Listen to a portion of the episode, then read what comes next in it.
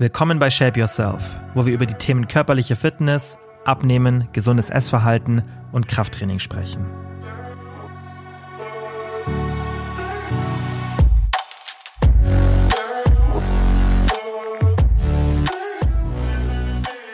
Hallo und herzlich willkommen zu einer neuen Podcast-Folge.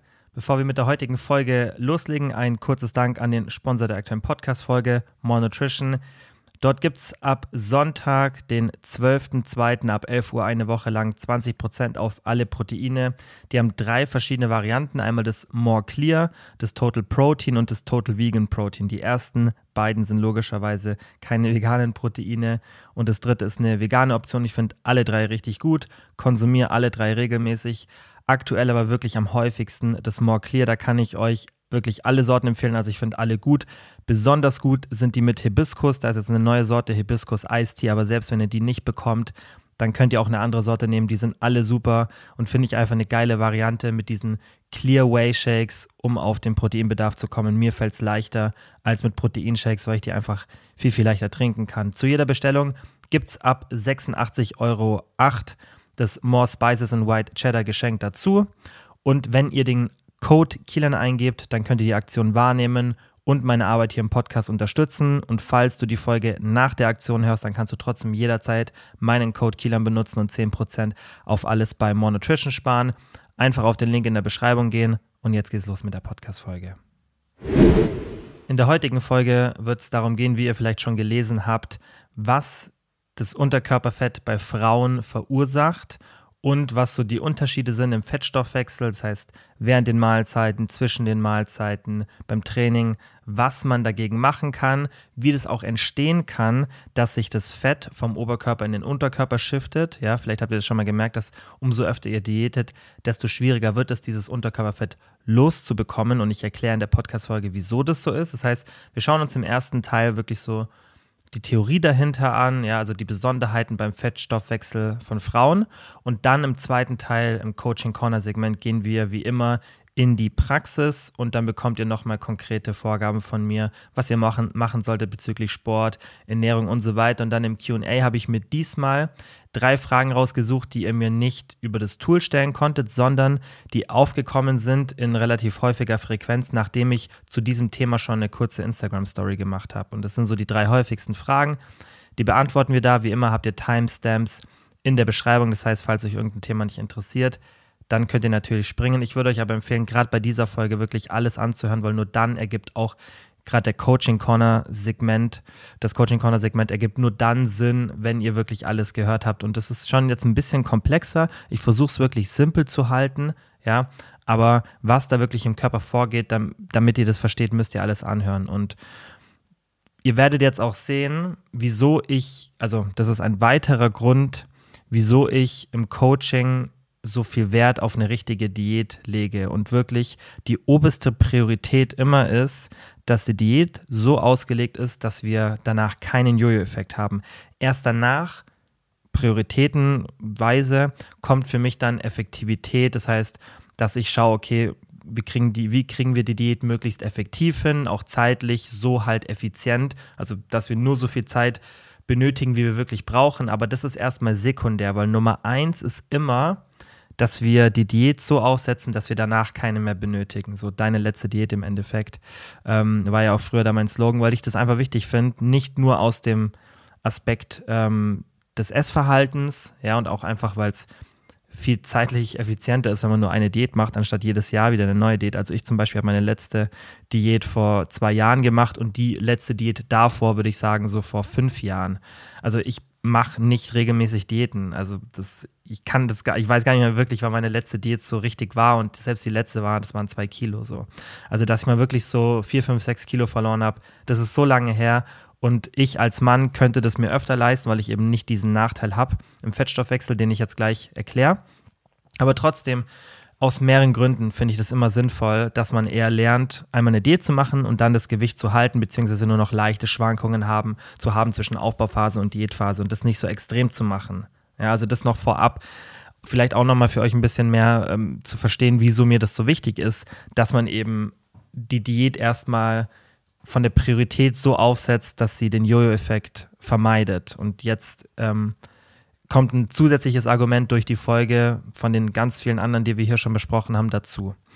Und deswegen würde ich auch sagen, wir fangen jetzt an, über das Thema der Woche zu sprechen, und zwar die Besonderheiten des Fettstoffwechsels bei Frauen. Ich möchte in dem Teil auf jeden Fall einen Fokus darauf legen, dass Frauen oft das Problem haben, am Unterkörper weniger Fett zu verlieren oder langsamer oder erst ab einem bestimmten Zeitpunkt, dass da wirklich dann effizient das anfängt, das Körperfett in den unteren Regionen sich wirklich so zu lösen. Das ist auch auf jeden Fall meine Erfahrung aus dem Coaching. Das ist sehr, sehr unterschiedlich. Aber das Spannende ist, dass sich meine anekdotische Erfahrung aus dem Coaching auf jeden Fall mit dem abgleicht, was man in der Literatur sieht, was ich jetzt dann auch später beschreiben werde, diesen negativen Effekt. Das heißt, gerade die Frauen, die schon häufig eine Diät gemacht haben, die haben dann meistens da die größten Probleme. Und das ist ein bisschen genetisch bedingt und werden auf diese Faktoren alle drauf eingehen. Aber ich möchte auf jeden Fall den Fokus schon auf dieses Thema legen, ja, weil das auch der, der Titel der Folge war. Aber ich möchte euch trotzdem im ersten Teil des Podcasts so die Theorie und Physiologie dahinter geben. Also nicht nur auf das Unterkörperfett eingehen, sondern die gesamte Körperzusammensetzung und den Fettverlust, ja, aber alles natürlich mit dem Schwerpunkt auf den Unterkörper. Im zweiten Teil des Podcasts schauen wir uns dann an, wie man Unterkörperfett ähm, reduzieren kann. Das heißt, was für Techniken es gibt. Ja, also im Coaching Corner Segment und dann im dritten Teil schauen wir uns die drei häufigsten Fragen zu dem Thema an. Und jetzt im ersten Teil, da gehen wir dann wirklich auf die Physiologie auch beim Fettverlust, Nährstoffaufnahme und so weiter von Frauen und den Unterschied zu Männern ähm, ganz konkret ein. Also Nummer eins, was sich sicherlich viele auch die Frage stellen, wieso haben Frauen überhaupt mehr Fett am Unterkörper? Und ich finde, das ist mal ganz interessant, das zu wissen, weil ich denke, es hilft oft, wenn man irgendein vielleicht auch eine Körperpartie hat, mit der man sich nicht so wohl fühlt. Und das ist meine Erfahrung, dass es vielen dann zum Beispiel im Unterkörper so geht oder auch irgendwas anderes, dann finde ich, hilft es immer, wenn man so ein bisschen versteht, was da der Grund dahinter ist. Es hilft vielleicht, das ein bisschen mehr zu akzeptieren, weil ihr werdet zwar von mir später konkrete Anweisungen bekommen oder Tipps, was ihr da machen könnt, aber ein Tipp davon wird auch sein, das ähm, zum Teil zu akzeptieren. Es gibt zwar Lösungen, aber ich denke, ein Teil der Lösung ist trotzdem, dass man lernt, die eigene Körperfettverteilung zu akzeptieren. Und ich denke, wenn man ein bisschen mehr versteht, wo das herkommt, fällt es einem vielleicht leichter, weil man dann einen Grund dafür sieht. Und ähm, was bei Frauen einfach der Grund ist, dass da ein evolutionärer Schutzmechanismus da ist. Das heißt, dort werden einfach Reserven für die Schwangerschaft ähm, ja einfach gehortet und deswegen haben wir diese spezielle ähm, Körperfettverteilung bei Männern eben nicht. Ja, und man weiß auch, dass Frauen sich definitiv mehr oder dass der weibliche Körper sich mehr gegen den Fettverlust wehrt. Und das ist halt eben auch diese evolutionäre Schutzmechanismus. Ja, während einer Hungersnot, da haben Frauen einfach ein höheres Risiko, äh, höhere Chance zu überleben. Und was auch ganz interessant ist, dass Frauen nach dem Stillen oder während dem Stillen besser gesagt oft Fett am Unterkörper verlieren. Erstens ist da der Kalorienverbrauch natürlich erhöht, aber dann fängt auch eben oft diese Mobilisierung von dem Unterkörperfett an. Und das ist ja oft so, dass viele Frauen sagen, sie sind so in Bestform, nachdem sie gestillt haben. Ja, also das ist natürlich immer unterschiedlich und das hängt ja auch wieder von ganz vielen Faktoren ab. Wie ist man davor, währenddessen, wie war die Form davor und so weiter. Aber oft wird das eben berichtet und da gibt es natürlich auch Literatur dazu, dass sich dieses Unterkörperfett dann während dem Stillen ähm, löst und das Problem ist halt, dass man das nicht wirklich reproduzieren kann, außer eben, wenn man natürlich stillt. Und ich denke, das ist keine Intervention, die man äh, für den Fettverlust anwenden sollte. Ich denke, das ist relativ offensichtlich, aber es ist halt einfach so. Und ich denke, das gibt vielleicht euch auch so ein bisschen, falls ihr mit dem, mit diesem Thema so ein bisschen Probleme habt mental und euch das stört, vielleicht so ein bisschen Grund dahinter und dass ihr auch versteht, dass es total normal ist und auch einen, einen Zweck erfüllt.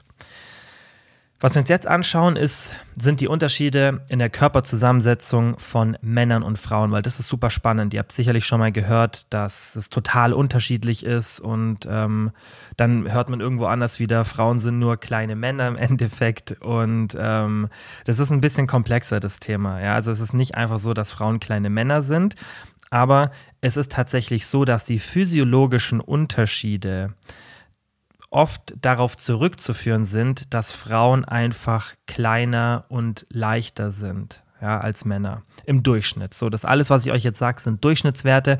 Natürlich gibt es immer Ausnahmen und ich finde es aber trotzdem wichtig, dass man das dazu sagt, weil natürlich eine, eine größere sportliche Frau, also eine im Durchschnitt größere oder eine Frau, die größer ist als der Durchschnitt so rum, ähm, wenn man die natürlich gegen einen kleineren, also einen Mann, der kleiner ist als der Durchschnitt, ja, wenn man die natürlich ähm, gegenüber setzt, ja, dann kann es natürlich sein, dass ähm, das, was ich jetzt sage, in diesem Szenario nicht gilt. Ja, das heißt ähm, Körperfett, ähm, Unterschiede, Lean Body Mass Unterschiede und so weiter. Natürlich gibt es Frauen, die mehr Lean Body Mass, also mehr Muskelmasse und weniger Körperfett haben als Männer. Aber im Durchschnitt gibt es gravierende Unterschiede und wir müssen uns ja auch immer so den Durchschnitt anschauen, weil das eben auf die meisten zutrifft. So und dann kann man von da aus natürlich ableiten.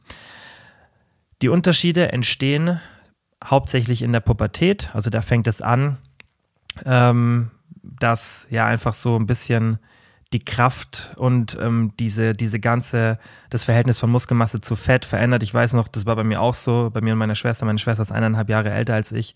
Und es war halt irgendwann der Punkt, wo ich dann, obwohl ich jünger war, auf einmal ein bisschen stärker war als sie. Und das war halt auch so langsam mit Eintritt der Pubertät bei mir, weil logischerweise dann verändert sich dieses Verhältnis. Ja, vor der Pubertät ist es meistens ziemlich ausgeglichen, ja, also Lean Body Mass, Körperfettanteil äh, zwischen den Geschlechtern, aber dann irgendwann kommt eben dieser Switch, ja, dass sich diese physiologischen Unterschiede ergeben und es hat einfach ähm, den Grund, dass die Fortpflanzungshormone dann mit der Genetik interagieren und dann verändert sich natürlich einiges. Und ähm, Frauen sind natürlich klar im Durchschnitt kleiner dann auch. Ähm, Gerade auch nach der Pubertät fängt es an, dann, dass da ein deutlicherer Unterschied entsteht. Aber wie gesagt, hier gibt es Unterschiede, aber im Durchschnitt sind Frauen auf jeden Fall deutlich kleiner als Männer. Und beim gleichen BMI, also Body Mass Index, haben Frauen, also wenn wir Personen nehmen und dann ähm, Körpergröße und Gewicht in Relation nehmen, haben Frauen meistens 10 bis 12 Prozent Körperfettanteil mehr ja, ähm, das ist natürlich auch essentielles Fett, also das dann zum Beispiel im Brustgewebe ist, ähm, aber trotzdem, das spielt damit rein. Das heißt, Frauen haben einen deutlich höheren Körperfettanteil als Männer im Durchschnitt. Und Frauen haben auch mehr subkutanes ähm, Fett, das heißt mehr Unterhautfettgewebe und weniger dieses viszerale Fett, dieses intraabdominale Fett. Und ihr kennt vielleicht so diesen typischen Bierbauch, ja, wenn man wirklich so das Gefühl hat, bei manchen Leuten, das spannt schon so richtig, ja, aber da ist gar nicht so viel von diesem Unterhautfettgewebe. Das ist genau das, was bei Männern eben häufiger auftritt, gerade wenn man einen sehr hohen Körperfettanteil hat, dass dann eben viel von diesem viszeralen Fett eingelagert ist. Und die gute Nachricht für Frauen ist, dass dieses Unterhautfettgewebe tendenziell gesundheitlich gesehen weniger problematisch ist. Ja, das heißt, dieses viszerale Fett, dieses intraabdominale Fett, was sich so um die Bauchregion sammelt, das ist auf jeden Fall für die Gesundheit deutlich problematischer.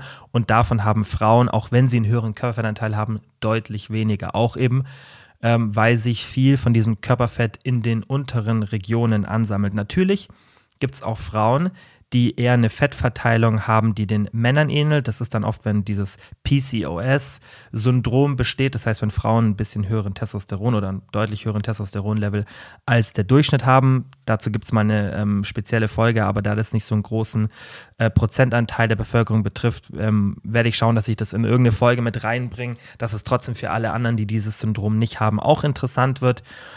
Aber auf jeden Fall ähm, gibt es auch Frauen, die, die die Fettverteilung ähm, haben, die eher einem Mann ähnelt, ja, oder dem Durchschnitt von Männern, aber das ist dann meistens wegen diesem PCOS-Syndrom. Und wenn eine Frau ein bisschen mehr Körperfett in der Bauchregion hat, ist es dennoch meistens weniger viszerales Fett als ein Mann, der typischerweise das Fett mehr so um die im Oberkörper oder um die Bauchregion hat. Frauen haben auf jeden Fall weniger Lean Body Mass als Männer.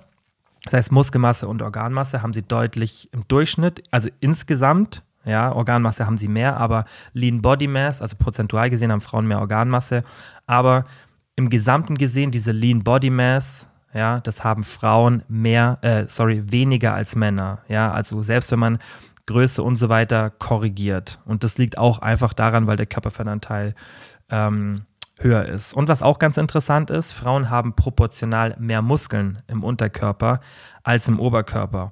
Auch ein Grund, ganz interessant vielleicht vom Training, Frauen können meistens Sit-ups oder Crunches ganz gut ausführen, wenn sie einfach nur die Beine am Boden haben.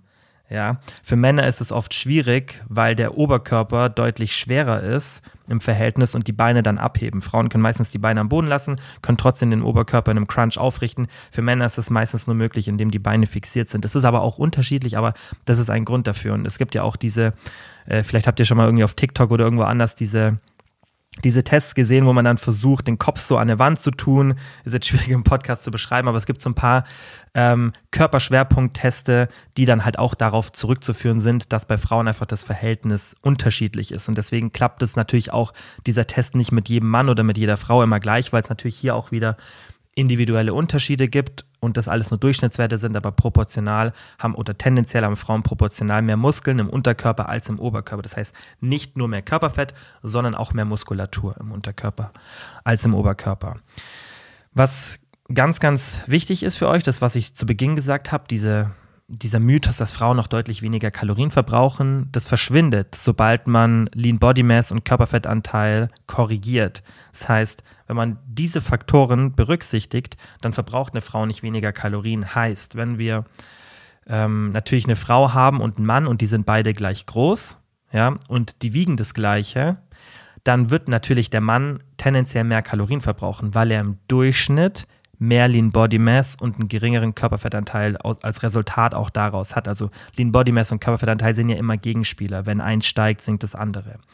Und da gibt es natürlich auch Unterschiede, aber es kann sein, dass bei gleicher Körpergröße eine Frau da muss schon wirklich ein krasser Unterschied bestehen, dass eine Frau einen deutlich geringeren Körperfettanteil und deutlich mehr Muskelmasse hat, aber es kann vorkommen, wenn wir jetzt einen Mann anschauen, aber bei gleichem Gewicht wird schon sehr unrealistisch. Ja, aber bei Körpergröße kann schon eher passieren, aber wenn wir einen Mann anschauen, äh, der wirklich übergewichtig ist und wenig Muskelmasse hat, also viel Körperfettanteil und eine Frau, die extrem sportlich ist mit sehr niedrigem Körperfettanteil, dann kann es schon sein, dass trotz diesem essentiellen Fettgewebe und was auch im Durchschnitt deutlich höher ist, äh, dass dann trotzdem die Frau weniger Körperfettanteil hat. Weil ihr müsst ja immer verstehen, der Unterschied ist ja wirklich auch dieses essentielle Körperfettgewebe und dass Frauen tendenziell gar nicht so wenig Körperfett haben können. Aber wenn eine Frau zum Beispiel sehr lean ist, heißt wirklich sichtbares Sixpack und dann auch die Beine langsam so, man sagt ja frei werden, wenn man wirklich da ähm, die, die Muskelseparationen gut sieht, dann ist eine Frau meistens irgendwo so bei 18 Prozent ja, Körperfettanteil gesamt gesehen und ein Mann ist in diesem gleichen Szenario eher so bei 9 oder 10 Prozent. Das heißt, ja, oder 8 Prozent sogar. Das heißt, dieser Unterschied ist meistens so um die 10 Prozent, allein schon deswegen, ja, wegen diesem essentiellen Körperfettgewebe und das wirkt sich natürlich auch auf das Gewicht aus. Das heißt, wenn wir das da eins zu eins vergleichen, ähm, wird meistens eine Frau, die die gleiche Größe hat wie ein Mann, in der Regel einen geringeren Kalorienverbrauch haben. Deswegen ist es auch so wichtig oder finde ich wichtig, dass wenn man dann den Kalorienverbrauch berechnet, dass man entweder eine Formel benutzt, das haben aber die fast alle Formeln den Korrektionsfaktor drin haben, der ist dann teilweise zum Beispiel in der Grundstoffwechselrate 100 Kalorien. Bei Frauen ist oft so, dass dann einfach für eine Frau pauschal 100 Kalorien abgezogen werden finde ich, ist okay für die generelle Bevölkerung. Aber wenn man dann ein bisschen spezifischer reingeht und auch die Möglichkeit dazu hat, und so mache ich es zum Beispiel im Coaching, ich habe da drei Formeln, die ich dann miteinander abgleiche und dann Mittelwert binde, äh, bilde, damit ich eben äh, viele Faktoren ausschließen kann und auch auf verschiedene Szenarien reagieren kann. Aber ich berücksichtige da eben die Lean Body Mass. Und dann habe ich dieses Problem gar nicht mehr, weil ich berücksichtige einfach den Körperfettanteil der Person und dann ist mir egal, ob die Person männlich oder weiblich ist, weil sobald man diese Faktoren korrigiert, verbrauchen Frauen nicht weniger Kalorien als Männer. Was aber wichtig ist, obwohl Frauen eigentlich keinen Nachteil beim Kalorienverbrauch haben, ja, rein ähm, bezogen auf Körpergröße, Gewicht und wobei die Körpergröße eigentlich dann keine Rolle spielt, also eher Gewicht und ähm, damit berücksichtigt Lean Body Mass und Körperfettanteil, haben Frauen in der Praxis, und das habe ich auch schon oft erwähnt, beim Fettverlust definitiv mehr Probleme als Männer. Und das liegt an einem ganz einfachen Fakt. Im Durchschnitt sind Frauen, wie vorhin schon gesagt, kleiner, wiegen weniger, haben weniger Lean Body Mass. Das heißt, dass Frauen einen wirklich hohen Kalorienverbrauch in einem normalen Szenario haben, ist sehr, sehr selten. Gibt es schon, aber im Durchschnitt sind wir da irgendwo bei einem Kalorienverbrauch, je nachdem, wo die Größe ist, irgendwo so zwischen 1800 und vielleicht 2400 Kalorien. Das ist so der wirklich so der grobe Durchschnitt, was ich auch so auf dem Coaching sehe. Das wie gesagt, da gibt es natürlich Unterschiede, dann gibt es mal jemanden, der weniger als 1800 verbraucht, also wirklich bei Erhalt oder mehr, wenn natürlich Aktivität deutlich höher ist oder Körpergröße deutlich höher ist, was dann natürlich auch zu einem höheren Gewicht bei einem normalen oder auch vielleicht höheren Körperfettanteil entspricht. Das heißt, es gibt hier Unterschiede, aber tendenziell, wenn wir mal so die meisten Szenarien anschauen, dann verbrauchen Männer deutlich mehr Kalorien als Frauen, einfach weil sie größer sind, schwerer sind, mehr Lean Body Mass haben. Und deswegen kann man, und das ist ja auch mein Argument immer, diese klassischen Empfehlungen, die für eine Diät gelten, die oft leider in Studien auch an Männern festgemacht werden, nicht immer, aber ich finde, ein großer Teil von der Fitnessbranche hat sich so in den letzten 10, 15 Jahren doch bei diesen Angaben finde ich, stärker auf Männer konzentriert. Vielleicht auch, weil Content früher, also das ist definitiv so, Content in der Fitnessbranche, sei es USA oder Deutschland, kam zu 90 Prozent oder 95 Prozent von Männern in den letzten 10, 15 Jahren. Durch Instagram und so weiter hat sich das meiner Meinung nach in den letzten fünf Jahren deutlich geändert. Wobei ich immer noch so das Gefühl habe, dass gerade so der Info-Content ähm, mehr von Männern kommt und eher so der anekdotische Content, also so wie ernähre ich mich, wie läuft mein Tag, wie läuft mein Training. Das kommt schon deutlich mehr von Frauen. Also es gibt, denke ich, mehr Frauen im, in der Fitnessbranche, die Content machen, aber der Info-Content, habe ich das Gefühl, kommt mehr von Männern. Und ähm, anders wie ich fokussieren sich auch die meisten Männer dann auf Empfehlungen für Männer. Und ich glaube, da ist dann dieses Bild in der Fitnessbranche entstanden, das meiner Meinung nach nicht mit dem übereinstimmt, was man in der Literatur sieht, was dann auch zu empfehlen wäre. Das heißt, dass ein Kaloriendefizit für eine Frau ein ganz anderes sein sollte als für einen Mann, ist eben als für mich aufgrund dieses Faktes, dass eine Frau im Durchschnitt viel, viel weniger Kalorien verbraucht, in der Praxis extrem relevant, weil wenn wir jetzt zum Beispiel dieses typische, wirklich in Anführungszeichen billig gerechnete halbe Kilo Fettverlust anschauen und wir sagen, wir brauchen eben dieses 3500 Kaloriendefizit, die Rechnung ist deutlich komplexer, aber wenn wir das jetzt mal so wirklich relativ oberflächlich anschauen, dann haben wir natürlich bei einem Mann diese 500 Kalorien im Defizit pro Tag zu erreichen, da tun wir uns viel, viel leichter, weil wenn wir einen Mann anschauen und sagen, der macht ein bisschen Sport und hat auch durchschnittliche Körpergröße und Gewicht und vielleicht jetzt auch nicht so einen super hohen Körperfettanteil, dementsprechend auch ganz gut Lean Body Mass und der verbraucht irgendwie 2700 Kalorien, wenn der jetzt 500 Kalorien weniger ist, dann hat er immer noch 2200 Kalorien. So, natürlich haben Männer auch im Durchschnitt mehr Hunger, dazu kommen wir später auch noch, aber trotzdem hat er da viel, viel mehr Spielraum mit diesen 2200 Kalorien. Auch einfach, was in der Praxis relevant ist, auswärts essen gehen und so weiter mal abgesehen vom Hunger sind manche Sachen dann einfach für eine Frau, wenn die jetzt zum Beispiel 2000 Kalorien verbraucht und dann nur noch 1500 Kalorien essen kann, das ist ja ein ganz anderes Szenario. Diese 700 Kalorien mehr oder weniger machen in der Planung in unserem aktuellen Lebensumfeld wahnsinnig viel aus.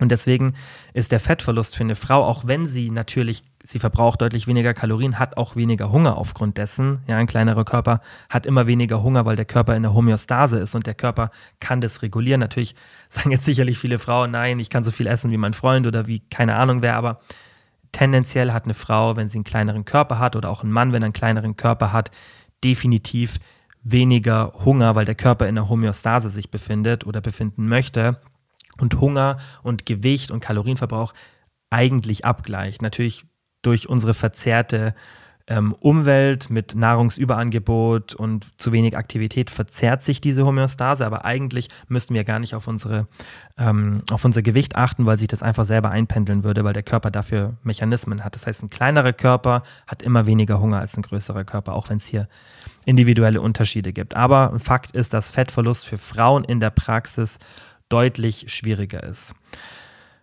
Was auch noch interessant ist, und da wird es auch noch eine separate Folge dazu geben, verspreche ich euch schon sehr, sehr lange, aber ähm, ich habe so viele andere, finde ich, interessante Themen, die erstmal da ein bisschen Vorrang hatten. Es gibt aber bald die Folge zu hormonellen Verhütungsmitteln und entgegen der Behauptung von vielen ist die Literatur da ziemlich eindeutig, dass sich hormonelle Verhütungsmittel auf jeden Fall nicht auf die Körperzusammensetzung auswirken eher noch positiv. Also die Resting Metabolic Rate, die Grundstoffwechselrate, also das, was ihr verbraucht, wenn ihr euch gar nicht bewegt, einfach nur zum Beispiel bettlägerig seid, die ist um bis zu 5% höher wegen den Gestagen.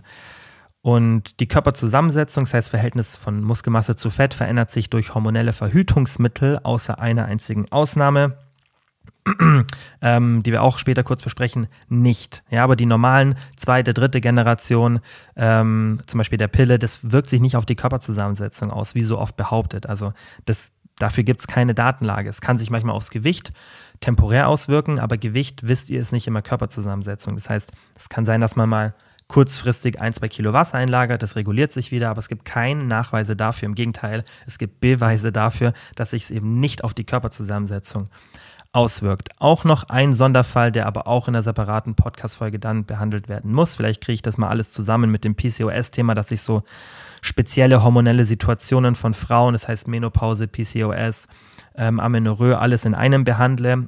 Amenorrhoe, also der, das Ausbleiben der Periode, auch wenn es nur temporär ist, ähm, die Oligomenorrhoe. Wenn dieses Szenario da ist, also gerade bei einer Amenorrhoe, da sinkt die Resting Metabolic Rate signifikant, also teilweise so, dass der gesamte Stoff, also der gesamte Kalorienverbrauch um 15 Prozent geringer ist. Ja, also wenn dieses dauerhafte Ausbleiben der Periode, was dann eine Amenorrhoe ist, also nicht dieses kurzfristige Oligomenorrhoe, ähm, dann sinkt diese Resting Metabolic Rate signifikant. Das heißt, da haben wir definitiv dann einen Unterschied aufgrund der Hormone und das ist ein geschlechterspezifischer Unterschied in der Körperzusammensetzung.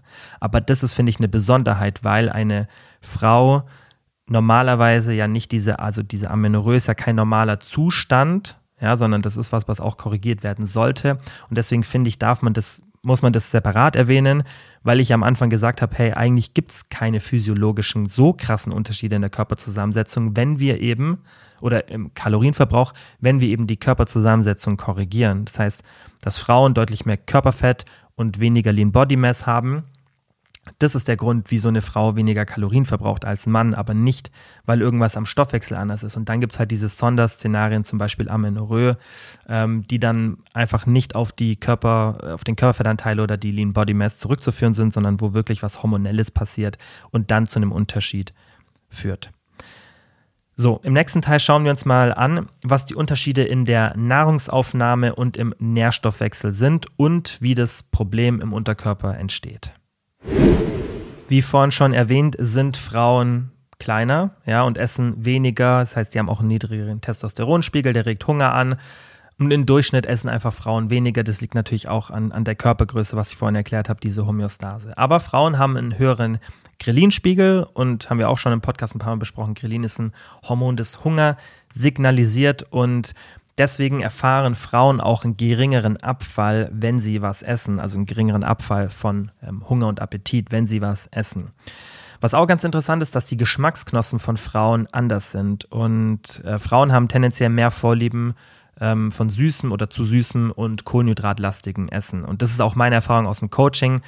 Ähm, gibt es zum Beispiel, also habe ich viele Mädels, die dann irgendwie abends, wenn wir so über die, über die Ernährung gerade sprechen oder über feste Mahlzeiten, die dann abends irgendwie Oats oder ein Quark als Abendessen zu sich nehmen. Ähm, was, was ich bei Männern, also zum Beispiel auch jetzt aus meinem Freundeskreis oder früher auch aus dem Coaching, ich coache ja auch ein paar Männer, aber ähm, da habe ich jetzt natürlich nicht so einen großen Sample-Size. Früher hatte ich da schon mehr Erfahrungen, aber auch wenn ich so meinen Freundeskreis äh, reinschaue, dass Männer so diese Vorliebe haben, gerade abends es zu essen, ist sehr, sehr selten. Und mich zum Beispiel, ich bin jetzt natürlich auch nur eine Person, also keine große Sample Size, aber mich würde das nie zufriedenstellen, wenn ich abends regelmäßig nur was Süßes dann als Hauptspeise sozusagen esse, wenn das so meine Hauptmahlzeit ist.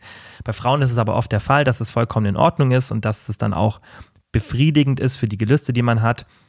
Und das ist eben auch ähm, ja, unterstützt durch die Datenlage, die wir da haben, dass Frauen definitiv da eine tendenziell eine Vorliebe haben. Natürlich gibt es auch hier, wie bei allem, wieder individuelle Unterschiede, aber Frauen haben definitiv mehr diesen Drang zu süßem und Kohlenhydraten. Hunger und Appetit, das ist auch ganz spannend, kennt ihr vermutlich, ja, logischerweise, ähm, also kennen die Frauen, alle Männer kennen es nicht. Das verändert sich während dem äh, Menstruationszyklus. Haben wir hier auch schon ein paar Mal besprochen. In der Follikelphase, also nach der Menses, ist es tendenziell am geringsten und in der Lutealphase, also vor der Menses, gerade in der letzten Woche, ähm, ist es tendenziell höher. Wichtig, nicht bei hormonellen Verhütungsmitteln, weil dann haben wir keinen normalen Menstruationszyklus mehr, sondern haben wir eben diese ja, simulierte Menses durch eine Abbruchblutung. Das ist ja im Endeffekt ein, durch, die, durch die Pharmaindustrie ähm, ja, konzipiertes Mittel, um die hormonellen Verhütungsmittel weniger unnatürlich erscheinen zu lassen. Das war ja damals der Grund, wieso man dieses Protokoll dann so eingeführt hat und die so konzipiert hat. Das heißt, da darf man sich dann nicht auf solche Angaben fokussieren. Das müssten wir, wie gesagt, mal in einer speziellen Podcast-Folge besprechen, wie sich dann ähm, die Hormonlevel und dann auch die Auswirkungen auf Hunger, Aktivität und so weiter verändern. Das heißt, das geht jetzt wirklich nur, also hier in, in dieser Aussage geht es wirklich nur um Frauen, die einen Menstruationszyklus haben, der normal verläuft, also die keine hormonellen Verhütungsmittel ähm, nehmen. Und da ist, wie gesagt, der Hunger und Appetit unterschiedlich, was logischerweise bei Männern dann nicht der Fall ist.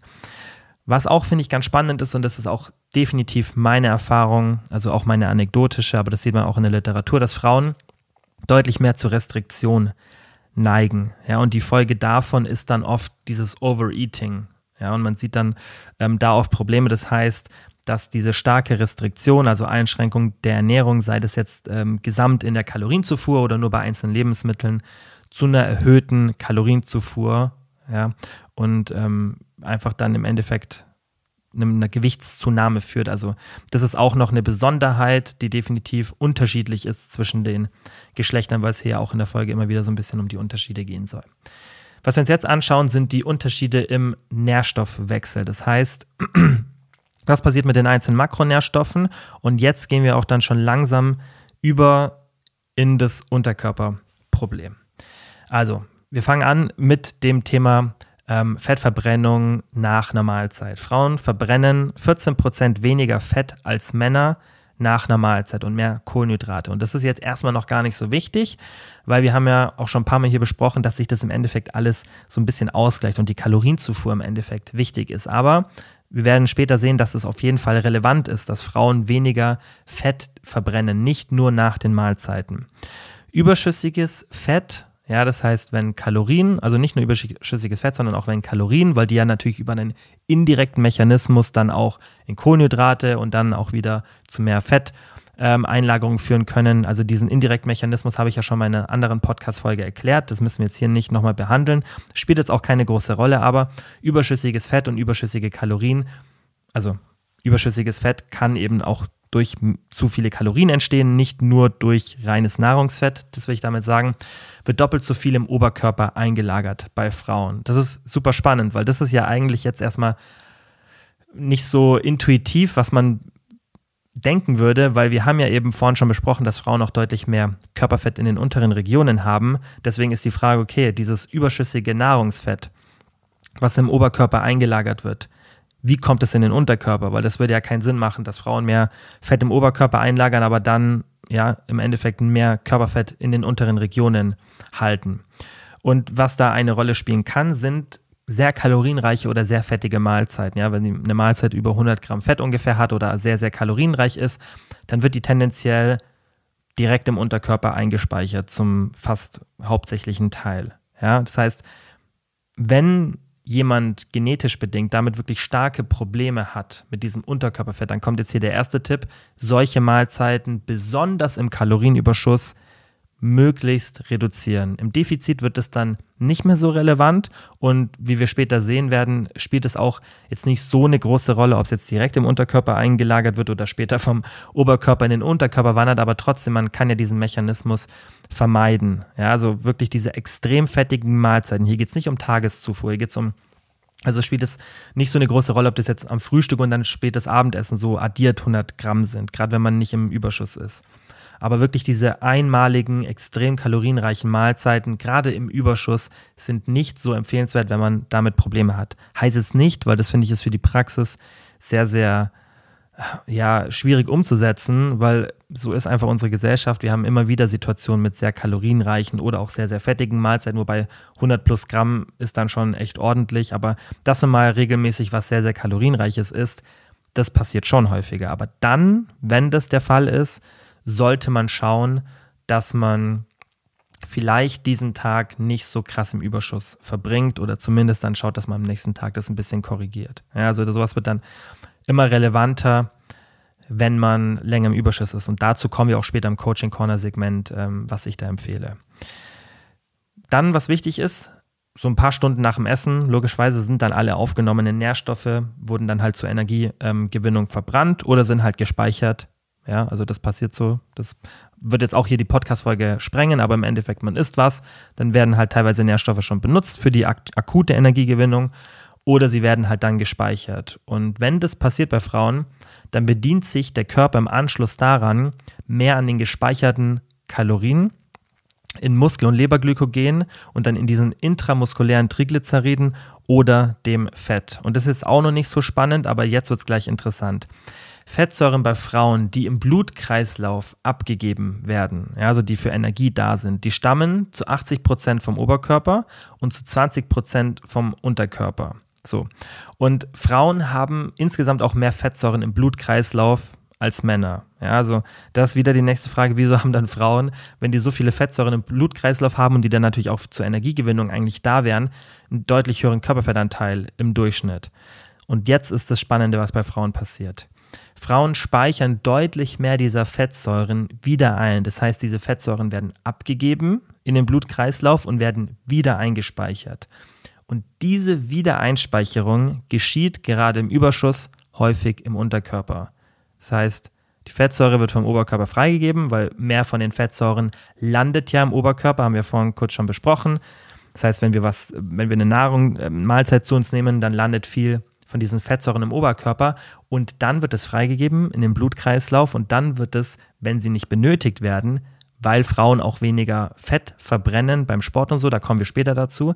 Das heißt, viele von diesen Fettsäuren sind im Blutkreislauf, aber werden gar nicht benutzt werden wieder eingespeichert und dann landen sie vom Oberkörper häufig im Unterkörper. Und Frauen verbrauchen zwar gerade beim aeroben Training mehr Fett, das habt ihr vielleicht auch schon mal gehört, aber das Problem ist, dass Sport nur einen kleinen Teil der täglich verbrannten Kalorien ausmacht. Und ich habe ja gerade schon gesagt, dass die Fettverbrennung beim Sport bei Frauen anders ist. Ja, und das ist nicht so, dass Frauen während dem Sport weniger Fett verbrennen. Im Gegenteil, ja, sie verbrennen mehr Fett, gerade beim aeroben Training. Also Cardiotraining ist aerobes Training. Ja, und was dann ganz interessant ist, dass über den gesamten Tag gesehen nur 12 Prozent des Fettes, äh, das Frauen als Brennstoff verwenden, dass das aus den Fettzellen ja, gewonnen wird. Und der Rest ist eben dieses intramuskuläre diese intramuskulären Triglyceride, das heißt, wenn davor schon Fett eingespeichert wurde im Muskel und diese Fettsäuren im Blutkreislauf. Das heißt, Frauen haben einfach in der Ruhephase dann einen geringen Anteil von dem Fett, was was im Körper schon gespeichert ist, wo sich der Körper bedient. Das heißt, der Körper bedient sich trotz dieser höheren Fettverbrennung einfach an den Fettsäuren, die im Umkreis sind, ja, im Blutkreislauf oder die eingespeichert sind im Muskel. Und das macht natürlich dann einen Unterschied aus. Aber jetzt kommt das eigentliche Unterkörperproblem. Durch dieses mehrmalige Diäten, wenn man immer wieder, was ich vorhin auch angesprochen habe, ganz am Anfang, bevor wir mit dem Thema losgefangen, äh, angefangen haben, als ich über meine Coaching-Strategie gesprochen habe, wenn Leute oder gerade Frauen immer wieder dieses mehrmalige Diäten durchführen, das heißt Diät, Crash-Diät gemacht, zugenommen, weil das eben nicht langfristig funktioniert hat oder man so ein schlechtes Essverhalten entwickelt hat, ja, oder irgendwas anderes der Grund ist, wieder Diät, wieder Zunahme, wieder Diät, wieder Zunahme, ein Zyklus, den die meisten Frauen kennen.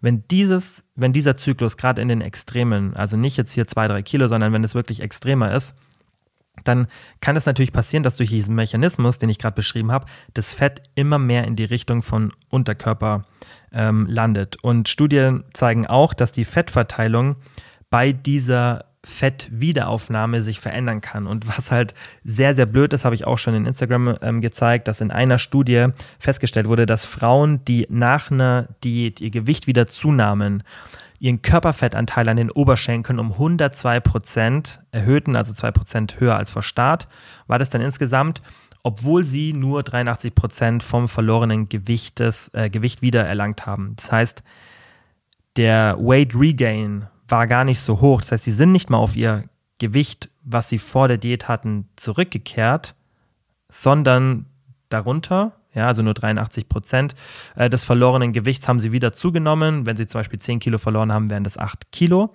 Aber trotzdem ist der Körperfettanteil an den Oberschenkeln nach oben gegangen.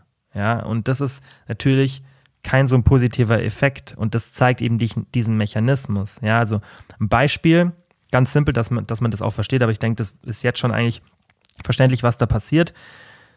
Zunahme, also wir haben Nummer eins, Diät passiert Fettverlust, dann folgt daraus eine Zunahme, ja, vermehrt am Unterkörper durch diese Umschiftung, also was jetzt dann auch in der Studie beobachtet wurde. Dann macht man irgendwann Diät 2, weil man hat ja zugenommen, muss wieder eine Diät machen.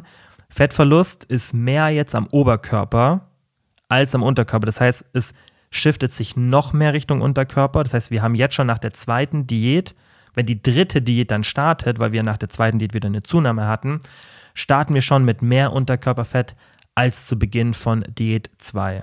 Ja, und haben wieder mehr Verlust am Oberkörper und dann, wenn die Diät 3 zu Ende ist, dann haben wir den gleichen Körperfettanteil am Oberkörper wie nach Diät 2, aber mehr Fett am Unterkörper und insgesamt auch einen höheren Körperfettanteil. Und das ist eben das, was viele Frauen feststellen, dass jede Diät schwieriger wird und bei jeder Diät eben aufgrund dieses, auch dieses wirklich widerstandsfähigen Fett im Unterkörper, dann auch der Körperfettanteil gar nicht mehr so krass gesenkt werden kann. Und das ist im Endeffekt das physiologische Problem, was hier entsteht. Also das war jetzt auch schon der erste Teil, der jetzt natürlich auch nicht super kurz war und vielleicht auch ein bisschen komplex. Und ähm, deswegen wollte ich auch auf diese einzelnen Unterschiede in der Nährstoffaufnahme gar nicht so genau eingehen, weil es nicht darum geht, das irgendwie richtig krass zu manipulieren, weil man kann nicht so viel daran ändern. Man kann ein paar Sachen optimieren, aber im Endeffekt ist es einfach ein physiologisches Problem, das bei Frauen immer entstehen wird, wenn wir diesen krassen Wechsel zwischen Diät und Gewichtszunahme haben. Egal wie ich mich ernähre, egal wie ich Sport mache, ich kann das ein bisschen reduzieren, wenn ich viele Sachen richtig mache in der Ernährung und im Sport und dazu kommen wir gleich.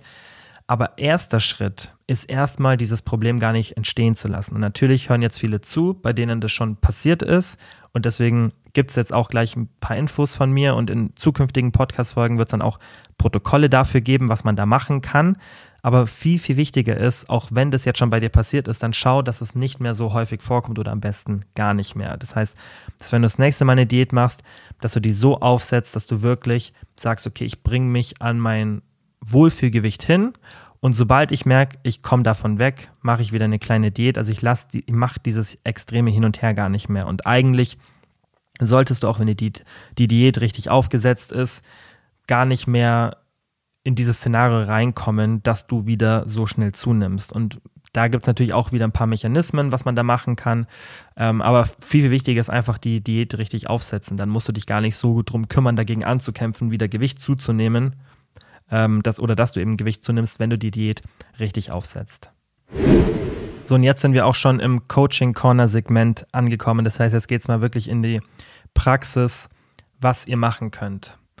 Ich habe das in vier Bereiche unterteilt und der erste davon ist Nummer eins, unnötige Fettzunahme vermeiden. Das habe ich ja gerade schon ähm, erklärt. Und wo ich dann noch mal ein bisschen drauf eingehen möchte, ist diese unfreiwillige, aber auch die freiwillige Fettzunahme. So, es gibt die unfreiwillige im Endeffekt durch eine schlechte Diät, ja, durch zu viel Restriktion, das was, was natürlich eine schlechte Diät ähm, auch mit sich bringt. Das heißt, wenn man irgendwas zu extrem macht, ja, wenn man das Kaloriendefizit nicht einhalten kann, wenn man sich sozial einschränkt, das sind ja ganz, ganz viele Faktoren, die jetzt im Endeffekt die Folge hier deutlich sprengen würden, wenn wir jetzt hier noch einen kurzen Exkurs machen, was eine gute und was eine schlechte Diät ist. Ich habe genug Folgen dazu gemacht. Ähm, falls ihr die noch nicht könnt, kennt, hört ihr euch an. Aber hier nochmal der Appell an euch. Schaut wirklich, dass ihr eure Diät ähm, richtig aufsetzt. Wenn ihr das selber nicht hinbekommt, dann gibt es Hilfe, wie zum Beispiel von mir, äh, durch ein Coaching oder was auch immer ihr euch dann an Hilfe holt. Aber versucht wirklich die Diät richtig aufzusetzen. Ja, es gibt auch im Podcast eigentlich genug Informationen dazu, wie ihr das machen solltet, aber das ist wirklich, wirklich wichtig. Sicherlich auch nicht leicht, ja, weil sonst gäbe es ja nicht diese, ja, nicht mal Berichte, sondern das ist ja schon eher so ein Standard, dass die meisten Leute nach einer Diät wieder zunehmen. Das ist ja eigentlich eher so ein, ja, was, was eine Diät mit sich bringt. Und es gibt ja auch ein bisschen Datenlage dazu, dass wird ja auch oft behauptet, dass man gar, gar nicht Diät machen muss, weil das bringt alles gar nichts und das ist Bullshit, da ist die Datenlage komplett falsch interpretiert. Also dieses, dass Leute im Durchschnitt abnehmen und dann ähm, jeder wieder zunimmt und dass es im Endeffekt egal ist, wenn man einen Setpoint hat und so weiter. Das ist totaler Müll. Ähm, da, das stimmt auch nicht. Also das ist auch nicht das, was die Datenlage hergibt. Aber trotzdem ist es so, dass ein großer Prozentanteil äh, der Bevölkerung, wenn sie eine Gewichtsreduktion ähm, durchführen, dass sie dann wieder einen Großteil des Gewichts zunehmen. Aber natürlich, wenn jemand aufgeklärt ist, ähm, und dann auch wirklich den, den Lifestyle während einer Diät positiv verändert, dann ist das natürlich ein ganz anderes Szenario. Und deswegen spreche ich auch immer von Gewohnheiten, langfristigen Strategien, Essverhalten berücksichtigen, allen diesen Szenarien, die dann dazu führen, dass ihr eben nicht mehr dieses Auf und Ab vom Gewicht habt. Und das ist ja auch das, was ich in meinem Alltag mache. Also das, das was ich euch vorhin beschrieben habe. Ich finde, wenn eine Person in mein, also wenn jemand in meiner Situation ist und behauptet, ähm, er hat die Kompetenz in dem Bereich und ihr seht die Person, die immer wieder eine Diät macht und wieder zunimmt, wieder eine Diät macht, wieder zunimmt, dann würde ich an der Kompetenz der Person ein bisschen zweifeln, weil das ist relativ eindeutig aus der Literatur, äh, dass man da sieht, dass dieses ständige Hin und Her auch für Männer nicht sinnvoll ist. Ähm, da geht es noch, finde ich, aber in diesem extremen Bereich, es hat auch gar keine Daseinsberechtigung. Also es ist, es ist zeitlich nicht sinnvoll, es ist mit den Zielen, die man hat, egal welche man hat, nicht vereinbar. Es ist nicht sinnvoll, immer wieder jedes Jahr eine Diät zu machen. Und ich finde, man muss auch keine Diät machen, um darüber zu sprechen. Also ich muss jetzt nicht meine eigene Erfahrung in der Diät reinbringen, weil das ist anekdotisch. Also ich muss nicht eine Diät machen, um mit euch über eine Diät sprechen zu können. Ich denke, das ist offensichtlich, sondern mir bringt es viel, viel mehr, wenn ich Leute während einer Diät begleite. Da habe ich einen viel größeren Sample Size und wenn ich mich auf die Literatur verlasse, da kann ich euch auch viel mehr ein Dienst sein, als wenn ich, von meinen eigenen Erfahrungen spreche, weil das, was ich in meinem Alltag mache, um meine Kalorienzufuhr auch so zu reduzieren, das kann man ja auch auf eine Diät übertragen. Also das reicht mir da so ein bisschen die eigene Erfahrung mit reinzubringen und auch Sachen selber auszuprobieren, aber das ist wirklich so ein bisschen Appell an euch, wenn ihr Personen seht, an denen ihr euch auch orientiert vom Content und man sagt ja immer zum Beispiel eine Person, die über Fitness-Content spricht, muss nicht super in Form sein. Weiß ich nicht, gehe ich leider nicht so mit mit dem Argument, weil es ist ja für die Gesundheit, also es gibt kein Argument, wenn man sich mit der Materie auskennt, diese Sachen, die man dann weiß, nicht umzusetzen. Also es gäbe für mich kein Argument zu sagen, nee, ist okay, wenn ich zum Beispiel als Mann 30% Körperfett habe. Dafür gibt es für mich keine Argumente, ja, äh, dass man sich in diesem Bereich bewegt, wenn man das selber ja umsetzen könnte, wenn man die Kompetenz dazu hat. Das ist ja genauso, wie wenn man sagen würde, ja, ich finde es jetzt nicht so schlimm, dass mein Finanzberater alle zwei Jahre insolvent ist. Oder dass mein Rechtsanwalt alle, keine Ahnung, alles alle halbe Jahre mal äh, eine Runde im Knast dreht. So. Ähm, oder dass mein, keine Ahnung, mein ADAC-Fahrsicherheitstrainer ähm, selber wie viel Punkte auch wo immer in Flensburg hat. Ähm, das sind halt, also, und das finde ich, kann man das schon auf, auf diese Branche, in der ich ähm, arbeite, auch runterbrechen. Also wenn eine Person dieses ständige Auf und Ab hat, ein schlechtes Essverhalten hat. Ähm, natürlich muss nicht jeder ultra jacked sein, sei es Frau oder Mann, muss nicht alle ultra in Form sein, weil manchmal auch die Genetik das nicht hergibt. Aber wenn wirklich man eine Person das gar nicht so ansieht oder gar nicht das Gefühl hat, dass die ihre Gesundheit im Griff hat ähm, oder auch die körperliche Fitness, dann wäre ich da schon ein bisschen vorsichtig. Ähm, jetzt mal so als, als kleiner Exkurs. Und ähm, zweiter Punkt, also Nummer eins, wie gesagt, ist diese unfreiwillige Gewichtszunahme, die man eben durch richtiges Diäten ähm, vermeiden sollte, um jetzt wieder zurück zum Thema zu kommen. Und zweiter Faktor ist wirklich absichtliche Gewichtszunahme in Form von dieser typischen Bulking-Muskelaufbauphase. Und das, was ich ja immer kritisiere, weil ich das am häufigsten so auf Social Media mitbekomme, sind irgendwelche TikTok-Influencer, aber es gibt es auch auf Instagram, die dann äh, sagen, sie sind irgendwie, gerade vielleicht Frauen, ähm, sie sind irgendwie 1,70 und wiegen 64 Kilo oder 70 Kilo, was auch immer und essen 4000 Kalorien. Also die können auch von mir aus 70 Kilo wiegen und essen dann 4000 Kalorien, weil sie Muskeln aufbauen wollen.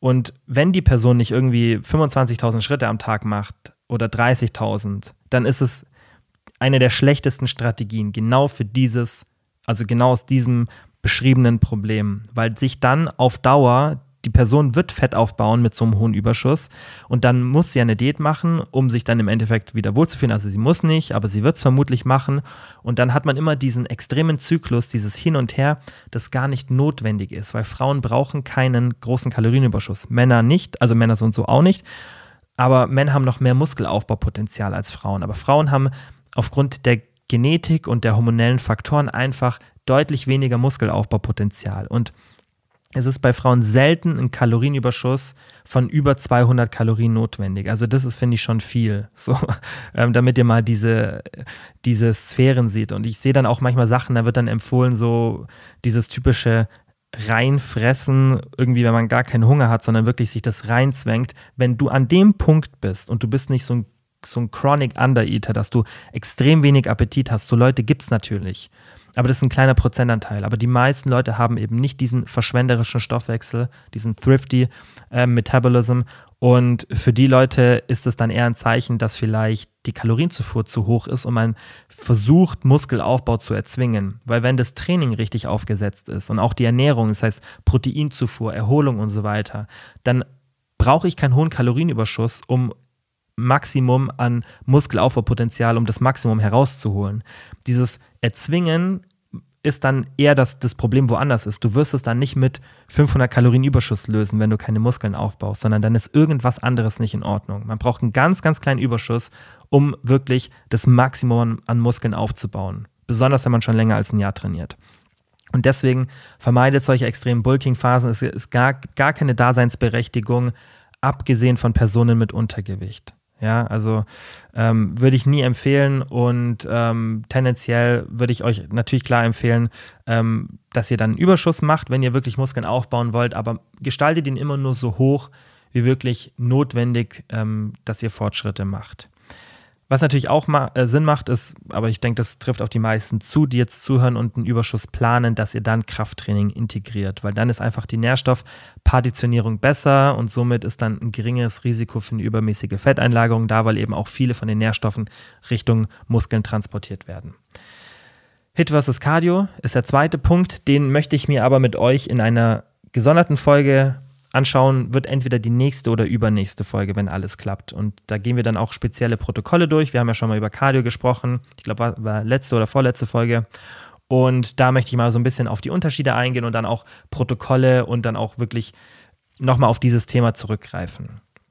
Nummer drei, Krafttraining. Ja, also das, wie vorhin schon gesagt, würde ich allen empfehlen, die im Überschuss sind, weil es ist gut, um die Glykogenspeicher zu entleeren. Und wenn weniger Glykogen und Kohlenhydrate im Blutkreislauf sind, besonders bei Frauen, dann ist die Fettverbrennung höher. Wieso? Weil der Körper benutzt immer den Nährstoff, den er am meisten hat.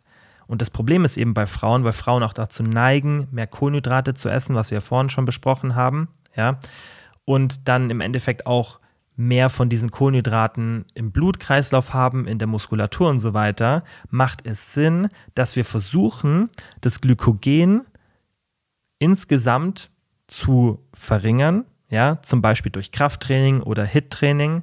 Wenn die Glykogenspeicher leer sind, dann hat der Körper nicht so viel Kohlenhydrate zur Verfügung und dann steigt die Fettverbrennung an. Etwas, was bei Frauen immer positiv ist, weil wie vorhin gelernt, ist die Fettverbrennung bei Frauen tendenziell niedriger. Ja, und auch nochmal zur Erinnerung, Krafttraining ist eben gut für diese Partitionierung, das heißt, wo die Nährstoffe hingehen. Und es ist eben der größte Effekt ist eigentlich diese Glykogenspeicherentleerung, natürlich auch, dass wir mehr Lean Body Mass und so weiter haben, aber da geht es mir wirklich darum, dass wir schauen, dass die Glykogenspeicher auch leer werden durch HIT oder Krafttraining, ja, was dann eben durchs Ausdauertraining, wie vorhin erwähnt, bei Frauen eher nicht so der Fall ist, weil da mehr Fett verbrannt wird.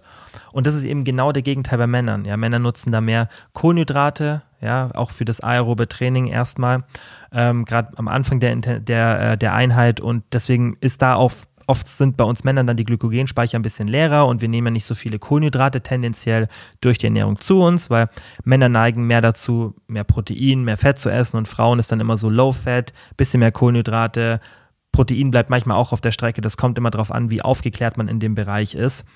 Aber tendenziell essen Männer ein bisschen mehr Protein, mehr Fett und Frauen haben eben diesen Überschuss an Kohlenhydraten, was dann auch oft dazu führt, dass die Fettverbrennung nicht so gut ist. Deswegen sage ich ja auch immer, esst nicht so wenig Fett. Das hat hormonelle Gründe, das hat Sättigungsgründe, aber auch die Fettverbrennung ist natürlich, auch wenn der Körper im Endeffekt alle Makronährstoffe dann ausgleicht und die Kalorienbilanz entscheidet, ist es trotzdem für Frauen empfehlenswert, gerade im Überschuss, dann nicht diesen Überschuss durch 80% Kohlenhydrate abzudecken. Ja, also Kohlenhydrate, es soll jetzt auch nicht heißen, dass die schlecht sind, auf keinen Fall. Und dazu kommen wir jetzt im, im Ernährungsbereich, aber trotzdem macht es Sinn, da nicht so viele zu sich zu nehmen, beziehungsweise die Glykogenspeicher auch einfach durchs Krafttraining leer zu bekommen, dann habe ich schon mal hier gar nicht so viel ähm, Substanz im Körper, dass er sagt, okay, ich habe viel Kohlenhydrate da, also ist das jetzt mein primärer ähm, Brennstoff.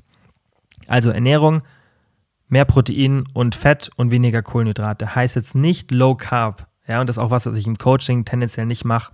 Also ich empfehle nicht irgendwie, dass ihr jetzt Low Carb esst, sondern macht es so, und so mache ich es auch im Coaching, Proteinziel, Fettziel und dann der Rest ist Carbs oder Fett. Aber nicht jetzt irgendwie voll der Fokus auf Kohlenhydrate, weil euch das so gut schmeckt. Natürlich, da spricht auch alles nichts dagegen, wenn man halt dann mit den Konsequenzen rechnen kann. Aber wenn ihr dieses Problem habt und merkt, hey, gerade wenn ich in Überschuss gehe, dann lage ich immer relativ viel Fett im Unterkörper ein oder auch im Defizit. Manchmal geht es nicht vom Fettverlust so schnell, wie ich es mir wünsche.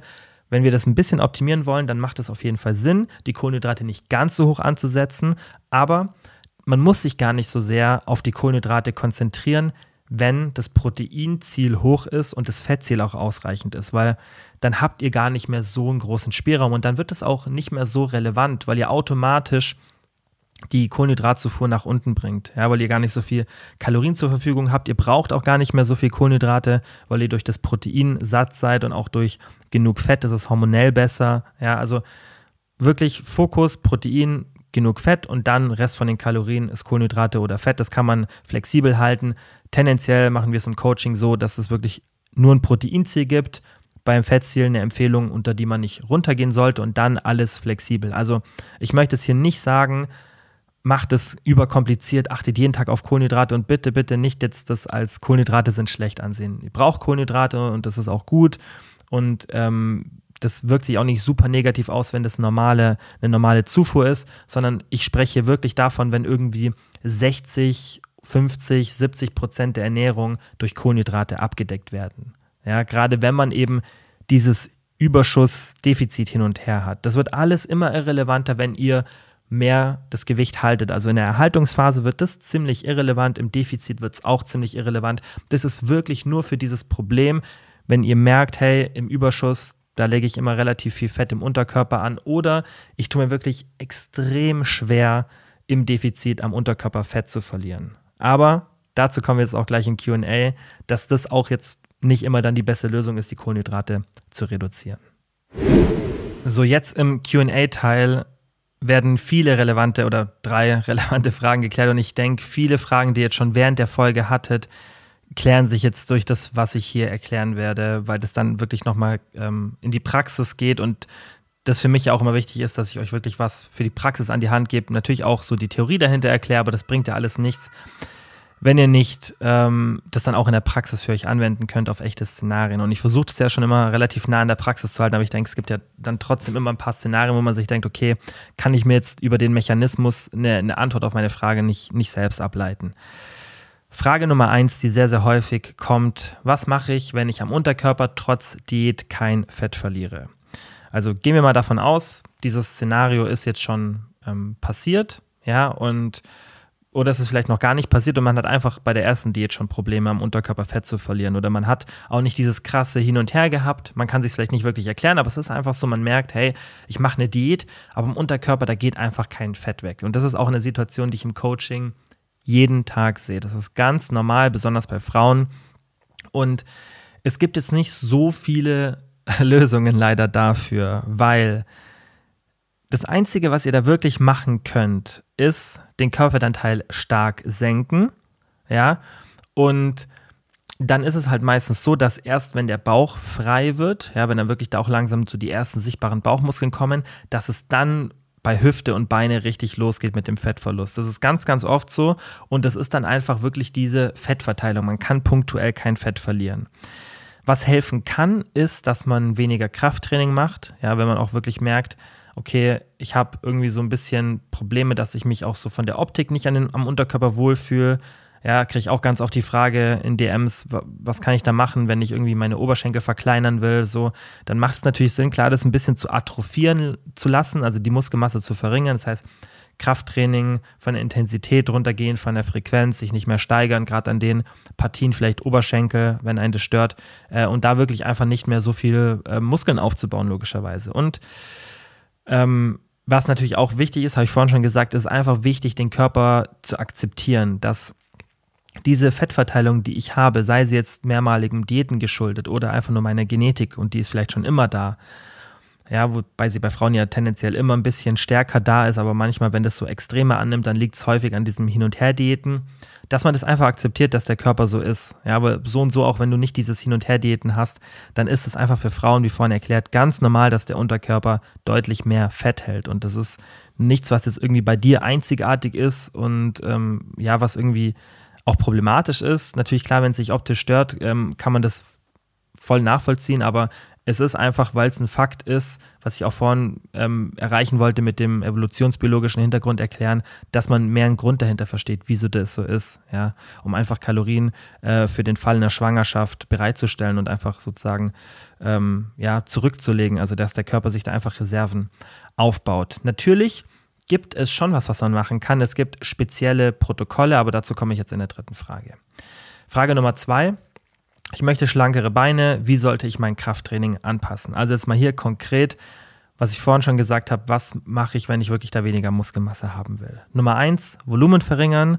Ja, und dann wirklich auf das Mindestmaß, vielleicht ein paar Sätze pro Woche für alle Unterkörpermuskeln gehen oder gerade für die, die man nicht mehr so häufig trainieren möchte. Weil ich finde es schon wichtig, dass man weiterhin die Muskeln beansprucht, ja, man kann natürlich auch alternativ HIT einführen, damit man dann diese positiven Aspekte der Fettverbrennung, ja, weil wir dann eben das Glykogen entleeren, auch dort in diesen Körperregionen und die Knochenmineraldichte weiter positiv beeinflussen oder halt nicht verringern. Und dafür brauchen wir eben dieses High-Impact-Training, sei es jetzt HIT oder Krafttraining, das funktioniert eben nur dadurch. Und deswegen würde ich jetzt nicht sagen, hey, ich trainiere meinen Unterkörper gar nicht mehr, sondern wirklich das Minimum ansetzen oder HIT alternativ einführen, weil das auch positive Aspekte, also HIT werden wir dann auch in dieser Folge, die ich jetzt vorhin schon angekündigt habe, besprechen. HIT sich auf jeden Fall auf dieses Problem, ich verliere kein Fett am Unterkörper, HIT sich positiv auswirken kann. Besonders dann, wenn ich noch nicht wirklich viel Krafttraining mache. Wenn man viel Krafttraining macht,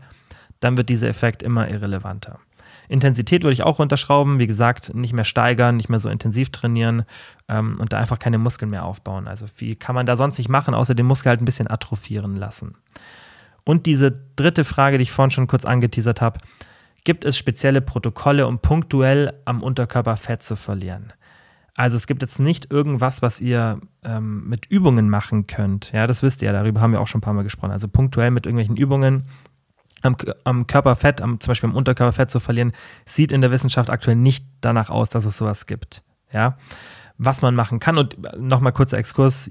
Jede Person, die irgendein YouTube-Video macht mit Toning von dem und dem Körperfettanteil, ich weiß, dass man sowas dann auch leicht glaubt, weil man wünscht sich das ja auch und man hinterfragt es erstmal nicht, aber ihr müsst euch auch fragen, woher hat die Person die Information? Wie kommt diese Person jetzt darauf zu sagen, mein Workout für schlanke Oberschenkel. Das hat nichts mit dem Workout zu tun.